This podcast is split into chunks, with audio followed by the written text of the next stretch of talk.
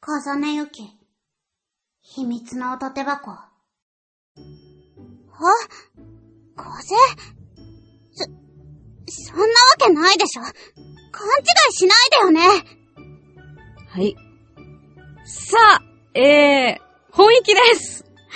喉が復活しましたそして、令和です。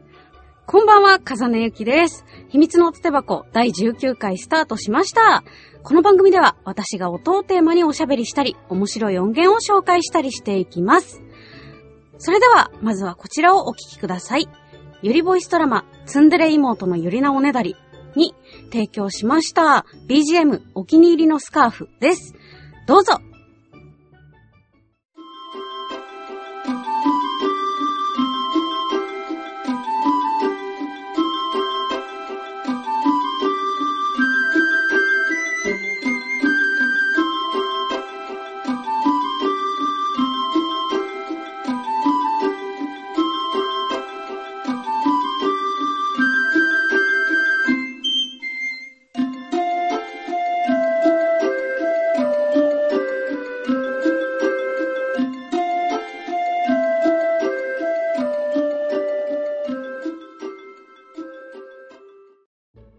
ちょっと長めなので、真ん中の方だけ聞いていただいてます。ツンデレ妹のあのお話の中でもですね、曲全部聴けるわけではないので、まあいずれちゃんとフル版をお聴きいただけるようにしたいなぁと思ってます。あの前回も言ったんですけど、こちらのお気に入りのスカーフ、もともとツンデレ妹シリーズに提供するために作ったわけではないんですよね。ただどこでも使えるまあ、ラジオでもキャストコメントでもいいし、日常シーンでも、ある程度汎用性の高い BGM を意識したものを作りたいなぁと思って制作しています。まあ、これをバックに喋っても絶対邪魔はされないだろうなっていう曲をあえて作っています。ちょっとこれ聞きたいんですけど、皆さんは、なんかバックの音楽邪魔だなって、まあ、ラジオでも、ラジオドラマでもいいんですけど、感じたことってないですか？あの、音量の問題とかじゃなくて、ミックスの問題でもなくて、私は結構あるんですよね。途中途中で出てくる、なんかあの音すごい心にざわざわ刺さるんだけどって思う音があったりとか、あの、目の前の演技は結構冷静なんだけど、なんか BGM が妙にメロディアスで耳に刺さるな、みたいな、プロ、アマ問わず、あると思ってて、声が負けちゃうっていうか、まあ、それはそれはたくさんのフリー素材っていうものが落ちてて、あの、BGM としていかがですかって書いてあるものも多いと思うんですけど、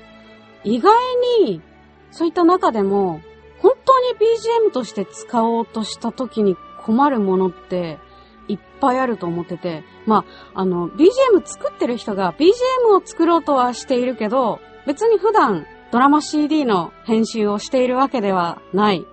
何を載せられるか分からず、想定できずに作ってるっていうこともあるとは思うんですけど、とっても素敵な曲いっぱいあるんですけど、もう途中でそんな展開しちゃいますかみたいな。最初の雰囲気すごいしっとりしてて好きなのに、え、なんかめっちゃハードロック始まったんだけどみたいなのも、まあ、極端に言うとありますよね。まあ、本当に汎用性が高くて使いやすい BGM? まあ、BGM の優等生って言える曲って、なんか個性がありすぎない。実は、それ単体で聴いていても退屈なような、なんとなくこう鑑賞用としてはつまらない音楽なんじゃないかなって私は思ってます。っていうことがすごく言いたかったんです。もちろん例外事項はいろいろあると思うんですけど、まあ、そんなことを考えながら、この曲、さっき聴いていただいた曲作っていました。さて、次回は音手箱20回記念、お便り紹介です。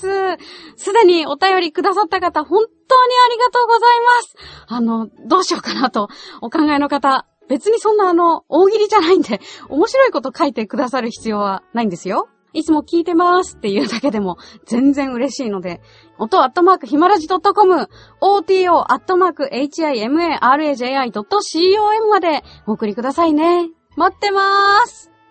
それではお時間です。ここまでのお相手は、かさねゆきでした。